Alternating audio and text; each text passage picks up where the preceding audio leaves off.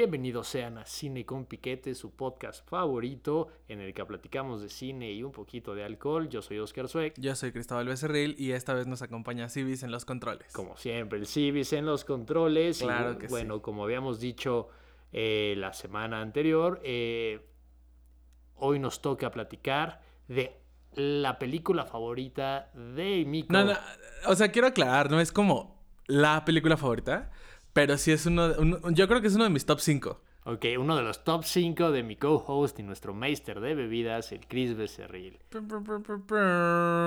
¿Y qué película es, Chris, para que la gente, bueno, ya sabía, pero para confirmarlo, vaya? Es la gran obra maestra de Napoleón Dynamite. Napoleón Dynamite, una película extraña, creo que es lo que puedo decir. Americanísimo más no poder. O la sea, cosa más gringa que he visto en mi vida, hermano. de todo lo que nosotros podríamos hablar. O sea, a, a- a mí me gustaría darle. Darle los créditos a lo que merece. Que me parece que se convirtió en una película de culto. En parte por brindar algo que en el 2004 no es que no se hubiera hecho, pero se había perdido un poco con respecto a su, a su narrativa visual, siento yo. ¿no? Ok, ok, te entiendo, y te entiendo. de alguna manera redefinir lo que iba a ser un coming of age para nuestra generación. También estas, estas historias para aquel o aquella que no sepa que es un coming of age son estas narrativas que normalmente nos cuentan historias de jóvenes de prepa que empiezan a descubrir su vida, muchas veces su sexualidad. Ese no es el caso, pero eh, yo la pregunta que quiero hacerle a Chris y creo que es una pregunta súper importante y que también la audiencia si la han visto estoy seguro que también se han hecho es ¿de qué va la película, Chris? Es. Ah, yo creo que un mes, a lo mucho, o, o un par de meses, en la vida de Napoleon Dynamite, este joven en el Midwest. O sea, en, en estas partes de Estados Unidos que me parece como que la definición que tenemos aquí en México un poco es que están como olvidadas por Dios, ¿no? O sea, están tan a la mitad del mapa que no son ni East Coast ni West Coast, no tienen nieve, ni tampoco este sombreros tejanos. Son Es- planas, o sea, Ajá. es como esta parte plana de Estados Unidos en el que desafortunadamente si uno es mexa seguramente no es bien bienvenido. Entonces... Que, que lo vemos en la película, ¿no? O sea, también es que es una película que, vamos, es, es comédica, es, es muy risueña, es muy juguetona, pero no deja de tener comentarios, por ejemplo, como hacia el racismo, hacia las ventas por televisión, Claro. hacia el fisicoculturismo en su momento, ¿no? O sea, hay, hay una serie de comentarios muy bien metido en una película que cuando ves por primera vez no, no la cachas. Justo, eh, estoy, estoy de acuerdo porque es, es una película que creo que su valor yace como en casi en el subtexto, que tampoco es tan, tan sub porque es bastante claro, pero básicamente como, como habías dicho, la, la narrativa es muy sencilla. O sea, la- O sea- es una película que no va, realmente no va de nada. Sí, justamente a mí me gustaría compararlo, o, o más que compararlo, eh, pues como anteponer ejemplos para que la gente también con eso cale si la quiere ver, si es que no la ha visto, que a mí me parece que, que debería entrar en una categoría de esas como 100 películas que ver. Claro. Napoleon Dynamite es una de ellas, definitivamente sí lo es. Y si les gusta Beavis and Butthead, si les gusta Daria, si les gusta ese tipo de entretenimiento, de alguna manera ácido, amargo y un, y un tanto simple, Napoleon Dynamite es la película, ¿no? Me parece. Junto con muchas otras, pero en este caso, pues de la que estamos hablando. Claro, también hay que mencionar que esta película es una película del 2004 que sale cuando MTV estaba en su apogeo, porque es uno de los est- estudios o de las empresas que le dieron lana a esta película. Entonces es la típica estética que a mí me pareció es muy interesante. Es una estética como Wes Andersoniana, pero sin varo. Es la estética que se manejó a hacer Jackass. Traducida a una película en donde no hacen tanta tontería. Estoy, eh, es cierto, creo que es una buena forma de ponerlo. Sí, porque bueno, a pesar de que estamos viendo a este, a este pueblo en el que pues realmente pues lo que te están representando es como esta parte de la sociedad am- americana que está lejos de ser el sueño americano, eh, a pesar de que son casas bastante pequeñas y Que bastante... parecieran incluso como estas casas que si vieron Binari, es, es a donde se muda la familia. Justo, o sea, Que son de ese um, Estados Unidos de Nixon, me parece. Sí, sí, sí, o sea, tabla roca, un piso, gente, gente que no tiene la, la capacidad económica de comprarse estas casas que estamos acostumbrados a ver en películas, ¿no? Estas que dices, ay, Dios mío. Una casa... ¿A qué se dedica mm, ese joven de 18 años para vivir en esa casa en Chicago, güey? Ajá. Pero estamos, estamos en esta estética que a pesar de que lo que estás viendo en teoría no tendría que ser como amable a los ojos, Sí, no, para nada. pero, o sea, es- pero, pero lo encuentra, encuentra como un plano medio en el que sí lo disfraza. Pues es que finalmente como estética cae dentro de lo kitsch y lo camp. O sea, y, y ello siempre va a buscar una manera de atraer a tu vista, incluso si es feo, pero no de hacer disonancias. Estoy de acuerdo. ¿no? O sea, que es, me parece, lo que podría llegar a ser el gore en algún punto, ¿no? Entonces, e- en general esta película es, es, e- está por todos lados. Es, es- son subhistorias, de subhistorias, de subhistorias, de subhistorias. Es muy consecuente al contexto que está viviendo, ¿no? Porque en realidad lo vemos en muchos puntos muy cruciales. O sea, en realidad, eh, Napoleon Dynamite, interpretado por John Heather, se vuelve víctima de las circunstancias que va viviendo. Necesita el dinero y entonces empieza a trabajar con las vacas. Vemos esta escena muy graciosa sobre la, el- la cata de las De las- vacas. ajá, de las que eventualmente se, se convierte en la razón por la que Pedro ya no puede mostrarse en público. Y eso a su vez hace que Napoleón tenga que hacer su presentación con esta canción tan icónica de Jamiroquai. Yamir- es que además Hit. el hecho de que utilizaran a Jamiroquai creo que es un gran acierto. Que porque- también, fun fact, o sea, la gente ahorita está volteando a ver a Napoleón como un style icon. La marca Moon Boots revivió apenas el año pasado porque la gente quiso los Moon Boots que tenía Napoleón en el baile. Sí, y, que- y creo que es un punto interesante que quiero mencionar, porque muchas personas mencionan a, a Napoleón Dynamite como una película independiente, así como de cine indie. Y no pasan cinco segundos sin que te das cuenta de que no, porque es una película hecha por Fox. Ahora Sí. Disney y también, o sea, están hecha por tres de las más grandes empresas de, de medios de los 2000. Entonces realmente es una película que también es cierto, no hay que quitarle ese aspecto, que también es un producto que también viene a, generar una estética que se pudo haber perpetuado en los 2000 y que ahorita está volviendo con esta onda del vintage, ¿no? Eh, y eso está, bueno, está bien, no está mal, la, la verdad no nos toca decirlo, pero solamente es, una, es una, un buen punto que hay, que hay que mencionar, ¿no? Porque hay otro tipo de cine independiente que, bueno, no, no está financiado por estas grandes empresas, que creo que, bueno, esos son los que sí pueden ser catalogados así, ¿no? Pero, pero sí, estoy, eh, eh, pues creo que uno de los disfraces de Halloween, no me dejarás mentir, yo te, eh, eh, te pueden, ver, pueden ver el Instagram. Ay, me vas a quemar. estoy quemando. En el Instagram del Chris Becerril, este... En un año, en una fiesta que se hace con una amiga eh, muy cercana, Shaurat a Rosa, shout out. que hace el Rosacón eh, para su cumpleaños y que coincide con Halloween. De hecho, ese día yo fui de- disfrazado de dos cosas. Hice cambio de disfraz. Miren nada más para que Este, vean lo profesional. que es Porque uno de Chris. los disfraces era de otra película que yo tengo en mi top 5, que es Romeo y Julieta, Ajá. la versión con DiCaprio. Y yo iba disfrazado de Mercutio cuando se va a meter a la fiesta de los Capuleto, Ya. que va en drag. Sí, sí, sí. A la mitad de la fiesta yo me cambio, des- me desmaquillo y bajo de la, del, del- del segundo piso de la Casa de Rosa eh, disfrazado como Napoleón Dynamite. ¿Qué decía tu playera? Porque creo que es la playera, una de las playeras más icónicas de los 2000 en cuestión de la cultura pop. Mi playera decía Vote for Pedro. Hermano, shout out, OG el Pedro. y si les interesa, la verdad es que la pueden conseguir, cuesta como 350 pesos en Amazon. Y es una playera con licencia oficial de Fox. O sea, es que aparte, eso, me- eso es algo que me vuela mucho la cabeza. Toda la estética que conforma Napoleón Dynamite y toda esta idea y todo el merch, que, que, que hablábamos de esto un poco en el episodio de, de este de French Dispatch, este universo que se extiende de la, del- del- de la pantalla, ¿no? Sí. En realidad, toda la película también está hecha para que si tú te encuentras algo de memorabilia de Napoleon Dynamite, no vas a pagar más de 500 pesos por ella. Porque la película también tiene ese, ese sonido dentro de ella, ¿no? O sea, ese, ese como parte. Y lo vemos en esta escena cuando Napoleón sale de un... eh, de un, este... De una tienda... eh, ah, se me fue. De un thrift shop Ajá, con, su traje, café, de camisa azul, holanes, y aparte lleva este una flor para la chica que quiere invitar al baile. ¿no? Claramente ¿Qué? no sabe por qué lo habían aceptado. También, ajá, también es una es un comentario un poco como a este bro code, que fíjate, en el 2004 Pedro nunca dijo, pues yo quería con ella, ¿no?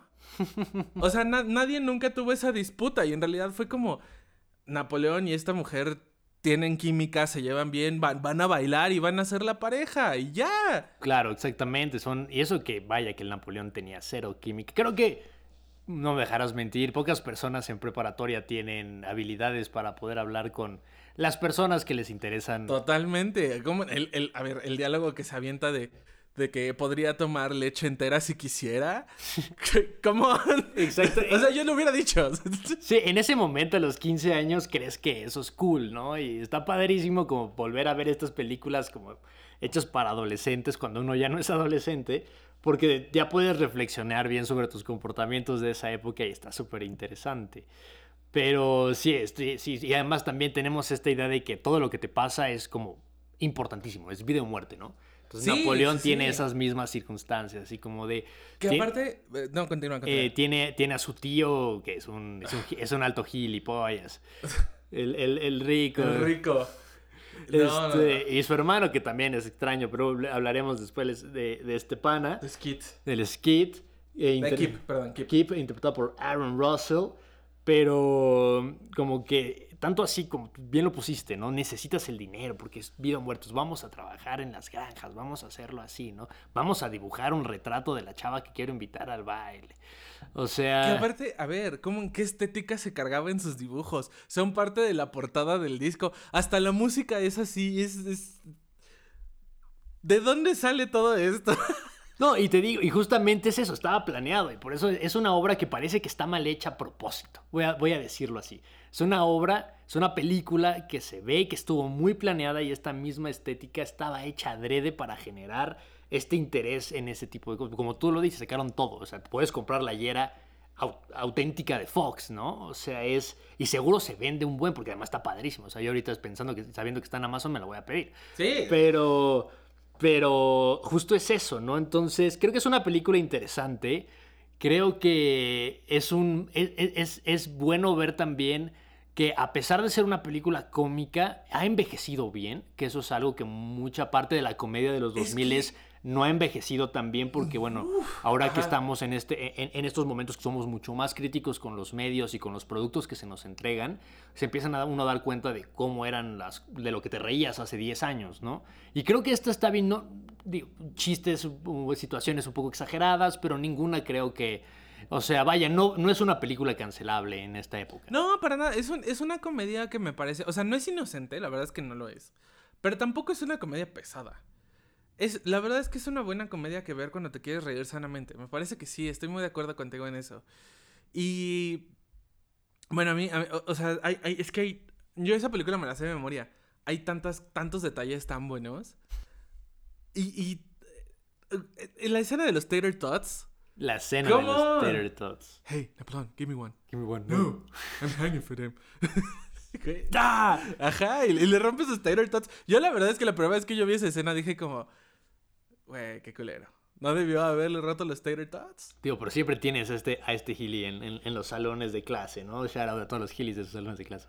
Este, pero, pero bueno, Chris, creo que es momento de ir a, a un pequeño break para también platicarle a la gente de la bebida que estamos degustando hoy, que la voy a dejar sorpresa. Bueno, ya lo pudieron haber checado en las redes sociales, pero si no, va a ser sorpresa hasta el próximo, hasta el próximo bloque.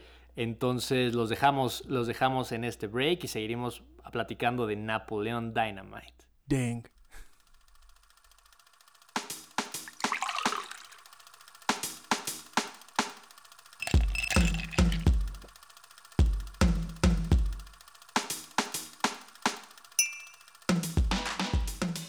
Bienvenidos de nuevo a Cine con Piquete. Estamos de vuelta para seguir platicando de Napoleon Dynamite, pero antes, Antes, el trago de la semana. van a estar sorprendidos. Y como ustedes saben, este programa no siempre es con alcohol, entonces este es un trago virgen.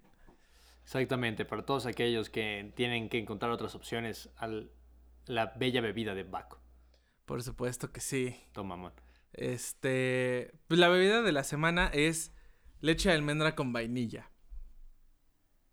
Y se prepara poniendo un vaso y sirviendo la leche De almendra con de vainilla. almendra con vainilla. y se preguntarán por qué este trago, porque si vieron la película entienden el chiste. Exactamente, o sea, lo que tienen que ver, vean la película, por favor, gente. Se las recomendamos ampliamente. Totalmente, totalmente. Es, es que es una gran película. Sí, sí, sí es una película que hay que ver. Y pues dicho eso, ¿por qué no continuamos un poco con la plática de Napoleon Dynamite? Eh, Oscar, me gustaría... eh, me gustaría preguntarte, ¿cuál es tu escena favorita? Uy, es difícil porque además son como pequeños momentos. A mí una, un momento que realmente me hizo morirme de risa, dije, ¿qué es esto? Es la, la secuencia en la que el granjero mata a la vaca antes de que pase el, el autobús escolar. O sea, no lo veía venir, no lo esperaba. Y a pesar de que dura nada, no puede ser lo mucho que me reí. Eso o cuando están viendo el video del tío siendo un pésimo jugador de americano. Totalmente, totalmente. ¿Cuál es la tuya, mi Cris? Ah, es que tengo muchísimas. Pero creo que así, mi, mi escena favorita que, que, que incluye a todos los personajes de la película. Y aparte está muy, muy interesante. Me, eh, me gusta mucho la secuencia eh, del chapstick. El Del chat. Can you bring me my chapstick? No, no, no, no, no, no, no, no. Dang it. Dang. Es, es buenísima. Y pues sí, rompiendo un poco con la tradición, grítanos tu escena favorita. Ey. Yo creo que mi escena favorita fue cuando está el hermano que tiene el topper y lo pone atrás de la llanta y se echa para atrás y se desmadra el topper y se va, se va todo frustrado, perdido en la vida. Ok, ok. Es, es, es que. O sea, la, la película está compuesta de tantos momentos tan aislados, pero al mismo tiempo tan ligados a sí mismos, que lo hace entretenido. O sea, creo me gustaría y, y plantearlo un poco de la siguiente manera: que tiene esta cualidad de Pulp Fiction, un poco, Ok. pero pues obviamente sin todos estos elementos ya más de Quentin Tarantino, ¿no? Sí, sin la violencia y... Y esta trama de drogas y demás. Sí, sí, sí, estoy de acuerdo. Creo que sí es como pequeños momentos que se van entrelazando, que realmente no tienen mucha coherencia hasta que ves la película entera. Durante la película te preguntas como de por qué estoy viendo esto, hasta el momento en el que dices, ah, ya, ya entendí por qué el director lo puso, ¿no? Eh, que además no lo hemos mencionado, que este, eh, el director que es Jared Hess, es el mismo director de una de las piezas cinematográficas más importantes de la cultura mexicanoamericana. Y me gustaría indicar por qué lo es. Porque no sale Harrison Ford. Ay, Dios mío, vamos a volver con eso, Cristóbal. Pensé que ya habíamos pagado esa terapia, güey. Eh, la pagaste, pero no sirvió. Maldito, y creo que tenemos que cambiar. Sí, viste, tenemos, tenemos que cambiar de doctor y doctor, hermano. Esto no está funcionando. Pero bueno, sabemos que Cristóbal, creo que el próximo, la próxima semana no va a poder presentarse en el cine con Piquete. No, no, no, no, no. Come on, come on. Eso no puede suceder. Yo aquí estoy todas las semanas, ya saben. Pero, pero bueno, eh, volviendo al tema, eh, Jared Hess es el mismo director y guionista de Nacho Libre. Es correcto. Entonces creo que se mantiene como esta idea, como esta sátira, sátira justa, porque tampoco es tan exagerada, a pesar de que sí lo es, pero pues, digo, nunca, nunca se salen de esas circunstancias que dices, me, eh, me podría haber pasado, ¿no? O la verdad, conozco a alguien que le pasó en la prepa. Este... Pero creo que es una buena, es una buena forma narrativa. Y, eh, y yo lo que considero muy interesante es el hecho de que realmente, insisto, no te trate de nada. O sea, eh, eh, esta, esta forma de demostrar que puedes construir una película saliéndote como de este, de este libro, este manual de Hollywood, ¿no? Del viaje del héroe o de estas narrativas tan estructuradas que tenemos. Sí, divorciarse de la forma aquí. Eh, poder salirse de eso, ser un poquito más arriesgado. Curioso, digo, a mí lo único que me genera un poquito como de, ay, de recelo es el hecho de que un gran estudio haya hecho esta película, ¿no? Pero yo creo que, ¿sabes qué? O sea, también hay que contextualizar un poco las cosas. Sí eran un gran estudio, pero al mismo tiempo creo que esta película fue como los intentos de Netflix de meterle mucho dinero a cosas que creen que podrían pegar, pero no lo saben. Ok. Y recibieron esta sorpresa. Así, el, el público quiso a Napoleon Dynamite. Es cierto. O sea, no me parece que sea una película que nos obligaron a ver, que tuvo así como el super wow de vayan a ver Napoleon Dynamite. Creo, si no, si, si no me equivoco, que ni siquiera se estrenó en México en cines. O sea, Eh. fue hasta que empezó a haber un revuelo de Napoleon Dynamite que empezó a haber, eh, pues, maneras de verla aquí en México. Sí, e- e- estoy de acuerdo. Y, no, voy tanto crítico en la película, el director y como el crew que trabajó en ella, sino más bien como las intenciones detrás, ¿no? De, de la otra parte del cine hollywoodense, de Fox. O sea, de que siempre lo que quieren hacer es, a pesar de que se arriesguen y, bueno, eso se aplaude, la verdad, que traten de salirse un poquito de la fórmula que ya tienen establecidos, lo que buscan es hacer varo. Que es cierto, esta película se los dio hasta después, pero... Pero, pero bueno, retomemos la narrativa. Eh, Pedro, yo creo que tenemos que hablar de Pedro. Pedro, que es el, el inicio de un comentario social fuerte. Muy, muy, Muy fuerte. fuerte. O sea, estamos hablando de la inserción de figuras chicanas, de figuras eh, latinoamericanas, particularmente mexicanas, que se insertan en este mundo eh, estadounidense americano, ¿no? Exactamente. Y que pues padecen de ello porque físicamente no se parecen a sus, a sus eh, compañeros de la escuela, porque el idioma no lo dominan. Y de alguna manera también vemos esta relación cándida que surge pues de proximidad, ¿no? Sí, sí, justo de. Es como un outcast de, de esta preparatoria. Y igual que Napoleón. Digo, Napoleón es buleado todo el tiempo porque pues es, Es Napoleón. es Napoleón. Este. Que, o sea, también hay que mencionar, por supuesto, al inicio de la película esta secuencia que hay de las Happy Hands, que es este grupo interpretativo de música con, con manos y, y Napoleón ahí, ¿no? O sea, to- casi todas son mujeres y se ven más chicas que él. y está Y Napoleón. Napoleón dándolo todo, porque aparte lo deja al frente del salón. Todo por el público, todo siempre por el público. Es correcto, es Pero correcto. yo algo que quería mencionar interesante de Pedro es que a pesar de que es un outcast por, por ser el niño nuevo, por ser de otra cultura, otro país, otra raza, no te lo ponen como este, este, este ser, como, no, no en esta condescendencia típica como de, de, de- de Hollywood. De que te ponen así como el pobre latino, ¿no? O sea, el Pedro es movido, hermano. El Pedro tiene su personalidad. El Pedro dice, voy a invitar a la chava más guapa a salir. Lo mandan a volar y no le importa porque ya invitó a alguien más, güey. O sea, ese e- e- es, e- el Pedro trae su bicla. El Pedro, eh, la bicla chida y hace sus trucos, ¿no? El Pedro se lanza a ser presidente de la clase. Entonces, creo que eso me gusta bastante. Creo que es uno de los puntos importantes de esta peli. La forma en la que construyen a Pedro, que si bien es cierto, es un cuate que no se lleva con muchos de la, de la escuela, por, por lo que ya he mencionado, sigue siendo un personaje hasta cierto punto fuerte y un personaje independiente. Y creo que eso, y además de que, bueno, es comiquísimo. O sea, eh, esta secuencia en la que Pedro se rapa es... Es, es una joya, es una reverenda I went back joya. to my house and I drank some water and I was still hot. So I took a bath. es, es muy buena. Es, O sea, dimensionen que yo me sé el diálogos de la película para entender desde dónde lo estamos hablando. Me fascina esa película, es increíble, es buenísima. Y a Oscar, bueno, aquí ya va un- como un insight un poco de quiénes somos, un poco más, ¿no? De lo que ya nos conocen.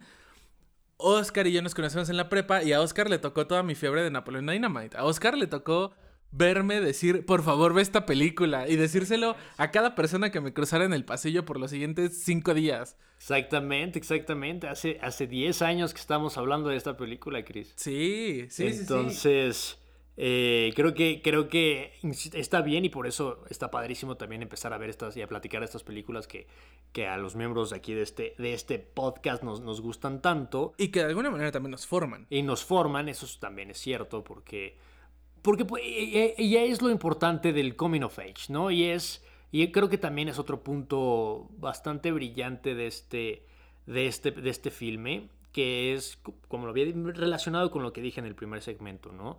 Es, es un es un coming of age bien llevado porque no glorifica cosas que no tendría que glorificar, que creo que son errores de los que se pueden, como pueden jactar los nuevos coming of age, casi como glorificar el uso de drogas en, la, en chavitos de 14, 13 años. Euphoria Who. Exactamente, Euforia Who, que lo hablaremos de Euforia si quieren que hablemos de ellos. eh, Coméntenos, Tormentenos. Instagram. Pero, pero creo que Napoleón lo que hace es mostrarte lo raro que eres en prepa.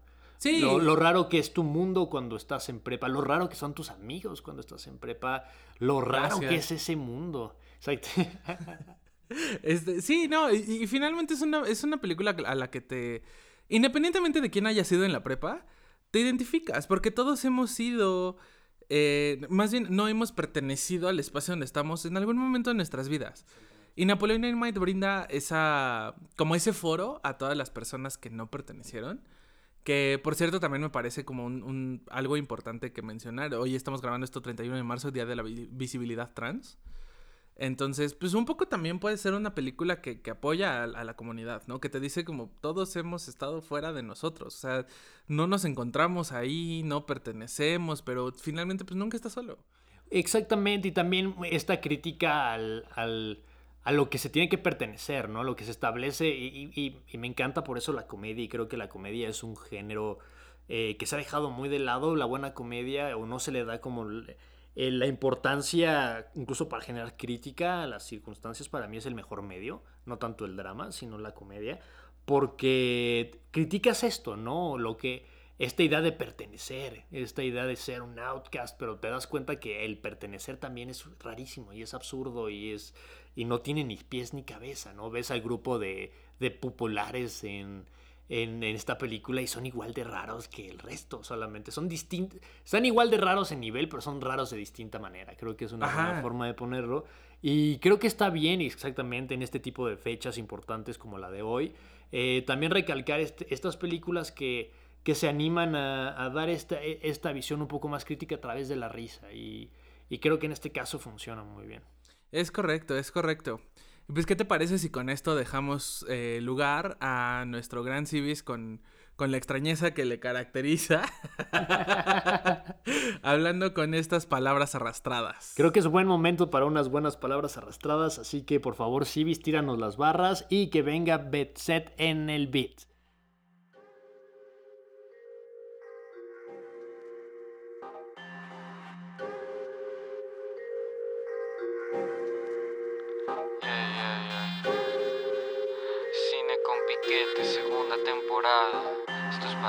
Arrastradas. Pedro. Cine con piquete, segunda temporada. Los créditos estaban escritos con mermelada. Vendiendo toppers a domicilio de casa en casa. La máquina del tiempo tristemente ya no funcionaba. Estaban solos en el baile, pero pasaron el rato. Napoleón con su traje de segunda mano. El tío pensando en su carrera trunca de fútbol americano. Pero no todo fue en vano, no todo fue en vano. Pedro se rapó porque el calor estaba muy pesado. Probando leche y distinguiendo la vaca de un solo trago. Qué raro, ah, Una serie de acontecimientos muy bizarros. La película trata de nada mientras te habla de todo. Tina comiendo del suelo las obras llenas de lodo. Hey, eat this, Tina, you bad dog. No hay opción y no hay pero. Ya lo saben, voy for Pedro. No hay opción y no hay pero.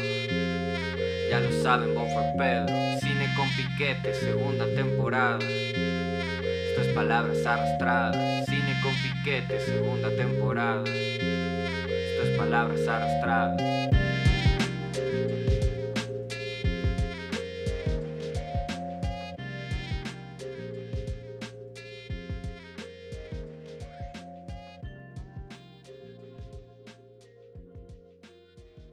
Bienvenidos de vuelta a Cine con Piquete. Qué buenas barras acabamos de escuchar. Puro fuego. Puro fuego como siempre, Civis en las barras, Vexet en el beat, palabras arrastradas. Pero bueno, vamos a darle cierre al episodio de esta semana, Chris. Entonces, Por algo- favor, no. Yo quiero hablar de Napoleón Dynamite el resto de mi vida. pero tenemos que, Chris, tenemos que. La gente, la gente tiene que hacer otras cosas además. No, de tienen que esto. ver Napoleón Dynamite por lo menos una vez al año.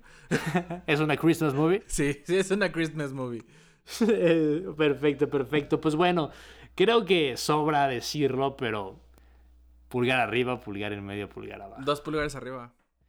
Dos pulgares arriba. Civis me está diciendo que es un pulgar arriba. La verdad sí es un pulgar arriba. Entonces creo que esta película es muy recomendada. Por favor, véanla, disfrútenla, díganos qué piensan. Así que ah, comuníquense con nosotros en nuestras redes sociales. que ¿Cuáles son, Chris? Instagram, arroba cine, guion bajo con, guion bajo piquete, todo en minúsculas. Y, y Twitter, arroba cine con piquete, todo en minúsculas y de corrido. Exactamente, ahí nos pueden mandar sus opiniones y platicar también de qué les pareció el bello trago de esta semana, una Mm. deliciosa leche de almendras con vainilla fría. Deli. Delicioso, exactamente. Eat Eh, this, Tina, you fat lord. es que, Dios el guion es oro. o sea, yo no, no me imagino cuando estaba escribiendo este guion, este cuate, cómo, cómo venían las ideas a la cabeza. Ha de verse un fritazo. fritazo. Pero bueno, este, pasamos a la película de la próxima semana. Y la película que vamos a ver es Fargo. Una película del top 5 de Oscar Sweck. Exactamente. Una película del 96. Es una película del 96, el año que nací. Uh, yo ya tenía un año. Eh, y miren, todo viejo. Ah, ya vas a empezar. El licenciado. Ageist. El licenciado. Tú también, usted también, licenciada. Usted también, Vamos licenciada. a empezar con esas fantocharías. Pues tú empezaste.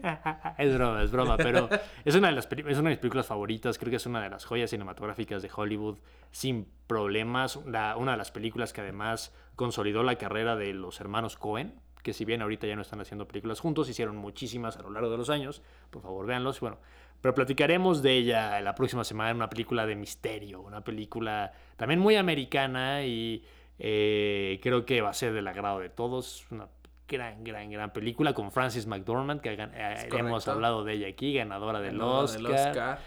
Eh, también ganó el Oscar por esta película. Entonces, correcto, sí.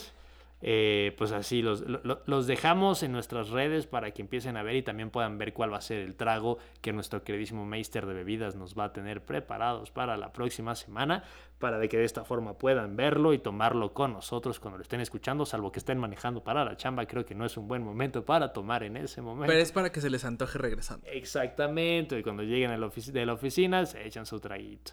Entonces, bueno, esto vamos a ver Fargo, yo fui Oscar Sweck Yo fui Cristóbal Becerril, Cibis en los controles y Bexet en los beats. y esto fue Cine con Piquete.